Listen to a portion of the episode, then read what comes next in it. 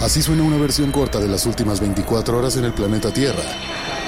La conversación del mundo, aquí, en el Brief, con arroba el Che Arturo.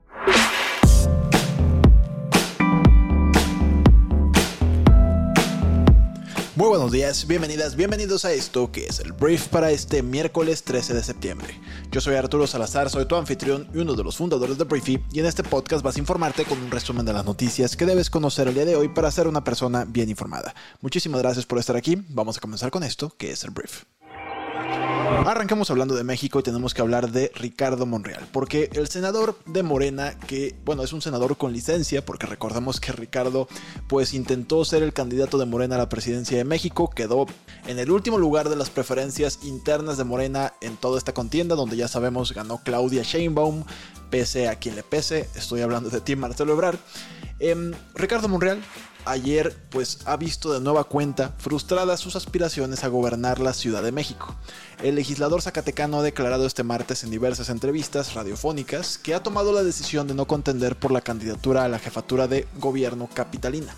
Su carrera para gobernar la ciudad pues ha durado apenas unos cuantos días. El jueves de la semana pasada anunció sus planes precisamente de anotarse como aspirante a la capital, apenas un día después de concluida la contienda interna de Morena, pues para definir la candidatura presidencial. Este martes Monreal pues ha sugerido que ya hay una decisión tomada para abanderar el partido en Ciudad de México y que él no ha sido favorecido. Entre líneas, el senador se ha referido al jefe de la Secretaría de Seguridad Ciudadana, Omar García Harfuch, que de hecho ya renunció a este cargo, que es puntero en las encuestas y también considerado el favorito de Claudia Sheinbaum.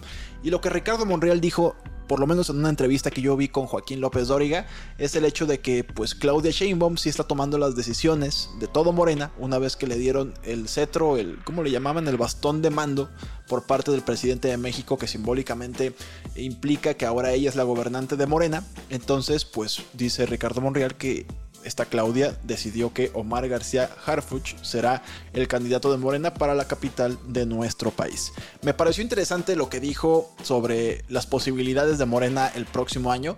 Él mencionó que Claudia, según Monreal, la tiene bastante fácil, pero sí dijo que tanto el Congreso de la Unión como la capital de nuestro país, la jefatura de la capital de nuestro país, no la tiene tan fácil Morena e incluso dijo estar preocupado que la puedan ganar en Morena. Entonces, tal vez Ricardo, además de que estaba pues la suerte echada a favor del señor García Harfuch, igual y dijo, ¿sabes qué? Partirme otra vez la cabeza para perder en contra de la oposición, mejor me quedo en donde estoy. Dijo que no planea volver al Senado, por lo pronto se va a quedar como catedrático y lo que está haciendo además escribir un libro, pero veremos qué le depara el futuro a Ricardo Monreal que de verdad se quedó como el perro de las dos tortas, no hizo nada y no hará nada. Hablemos de una lamentable noticia que ocurrió también en la Ciudad de México porque una balacera a las afueras de la Terminal 1 del Aeropuerto Internacional de la ciudad causó pánico entre los pasajeros y movilización de policías capitalinos. Los hechos pues derivaron en un enfrentamiento en todas las inmediaciones de la avenida Carlos León, donde un agente de policía resultó con heridas de bala y otra oficial fue lesionada por atropellamiento, mientras que un supuesto agresor fue detenido. Pablo Vázquez Camacho, secretario de Seguridad de la Ciudad de México, dijo que el presunto delincuente está relacionado con el robo a camiones de carga en la zona de aduanas y al verse cercado a bordo de un vehículo abrió fuego contra policías de investigación. Pero por lo pronto, pues por supuesto que esto no le da para nada la mejor imagen a todos los visitantes que llegan a nuestro país. Imagínate vas llegando a Ciudad de México en un aeropuerto que en teoría no sé por qué yo siempre me siento seguro en un aeropuerto y de repente tac ta ta ta ta balacera. Y fue lo que ocurrió el día de ayer. Cierro los temas mexicanos hablando de la Cámara de Diputados, que el día de ayer propusieron cárcel para la tauromaquia. Si no sabes qué es la tauromaquia, pues eh, las corridas de toros, básicamente. También aplica para los asistentes, por cierto. Ahí te va. Mira, se propuso que las penas vayan de 6 a 5 años de prisión y de 20 mil a 200 mil pesos de multa por crianza o entrenamiento de toros de lidia, posesión, transporte y compraventa de toros, organización, promoción, patrocinio y venta de entradas de espectáculos, los propietarios del lugar donde se realizan estas actividades también estarán sancionados y a los asistentes se le aplica un tercio de la sanción. Esto obviamente pues no es oficial, es una propuesta en la Cámara de Diputados, una reforma al Código Penal Federal que se propuso ayer por la diputada Ana Laura Bernal del Partido del Trabajo. La pregunta es si todo se resuelve con la cárcel, ¿sabes? No sé si esto obviamente no va a ser bien recibido por la gente que es amante de la tauromaquia, Habrá otra gente que está ahorita aplaudiendo de que qué bueno, ya no va a haber toros, pero te digo, es una propuesta apenas, pero abarca toda la industria y veremos qué ocurre. Hablemos de las noticias más importantes del resto del mundo y voy a empezar hablando de Estados Unidos porque Kevin McCarthy, presidente republicano de la Cámara de Representantes de Estados Unidos, ordenó a los comités de la Cámara liderados por los republicanos, que son mayoría, para que abrieran una investigación de juicio político en contra del presidente Joe Biden. McCarthy, cediendo a la presión de los partidarios de la línea dura de su partido, dijo que la investigación se centraría en acusaciones de abuso de poder, obstrucción y corrupción contra Joe Biden. Los republicanos han intentado vincular algunas de las actividades de Biden durante su mandato como vicepresidente con las prácticas comerciales cuestionables de su hijo Hunter Biden.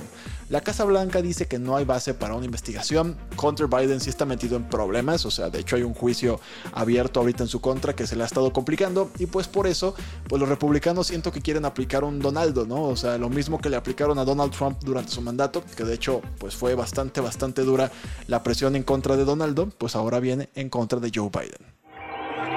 Hablando de Corea del Norte y de Rusia, el líder de Corea del Norte, Kim Jong-un, ayer llegó a Rusia en un tren blindado para reunirse con el presidente Vladimir Putin, según el Kremlin y un video también subido a Telegram. Los funcionarios estadounidenses dicen que los dos líderes probablemente discutirán el suministro de armas por parte de Corea del Norte para ayudar en la guerra de Rusia en Ucrania. Tales transferencias pues violarían las resoluciones del Consejo de Seguridad de la ONU y a mí se me hace muy curioso, o sea, yo no entiendo pues no se supone que Rusia es una potencia nuclear, tiene muchísimas armas. ¿Por qué querrías la ayuda de Corea del Norte si en teoría es un actor menor? Peligroso sí, pero más gritón que peligroso en el tablero geopolítico global. Pero bueno, es lo que está ocurriendo. A veces siento que los líderes del mundo lo único que hacen es molestar a Estados Unidos y se van a tomar un cafecito para cotorrear para temas comerciales, pero Estados Unidos dice, no, no, no, no, están planeando el apocalipsis gringo. Pero bueno, esto es solamente pues, un poquito de, de suposiciones, pues, pero bueno. Corea del Norte, Rusia en conversaciones. ¿Para qué? No sé. Ahora hablemos de Estados Unidos únicamente y de negocios porque el Departamento de Justicia del país inició su caso en contra de Google en un importante juicio antimonopolio. El caso se centra en un acuerdo que convierte a Google en el motor de búsqueda predeterminado en los dispositivos de Apple. En su declaración inicial, Kenneth Dinster, abogado principal del Departamento de Justicia, argumentó que Google ha mantenido ilegalmente un monopolio durante más de una década y pues espera un fallo el próximo año esto no estoy seguro de que pueda proceder, principalmente porque tengo entendido que Google paga, le paga a Apple por ser ese pues eh, motor de búsqueda predeterminado. Y estamos hablando de muchísimo muchísimo dinero. Entonces siento yo que si Google tiene un monopolio querría decir que Apple también tiene un monopolio. Porque así como la persona tiene derecho de comprar cualquier celular y decide por un iPhone así también uno puede decidir abrir pues otro explorador u otro buscador, ¿sabes? No lo sé, te digo, no soy abogado, esto solamente es aquí la percepción según yo lógica, pero bueno, es lo que está ocurriendo, hay un caso en contra de Google por estas razones. Ahora vamos a hablar de un tema que a mí me llamó mucho la atención, que tiene que ver con la pobreza infantil en Estados Unidos, porque al parecer la pobreza se duplicó del 5.2% en 2021 al 12.4% en 2022, según un nuevo informe de la Oficina del Censo en Estados Unidos. El ingreso medio de los hogares después de impuestos también cayó un 8.8% el año pasado, y la oficina del censo atribuye las crudas cifras, pues a la expiración de las políticas de alivio fiscal de la era de la pandemia, que según afirma han afectado más a los hogares más pobres. Estamos hablando, te digo, se duplicó la pobreza infantil en Estados Unidos. Hablemos ahora de algo que está ocurriendo en Libia, que es una tragedia. En el este de Libia, unas 10.000 personas han sido reportadas como desaparecidas después de que la tormenta Daniel causara graves inundaciones y reventara represas en la región según la Cruz Roja. El número de muertos en Derna, una ciudad, ya supera las 2.000, pero las autoridades esperan que aumente. Según se informa, alrededor de una cuarta parte de la ciudad ha sido completamente arrasada por lo que ocurrió con estas lluvias, una tormenta. En temas de negocios, la noticia del día es que ayer Apple en su habitual evento de septiembre ya lanzó los nuevos juguetes, los nuevos productos que planean pues venderse bastante de aquí a final del año, es la estrategia habitual aprovechando el tema de la Navidad.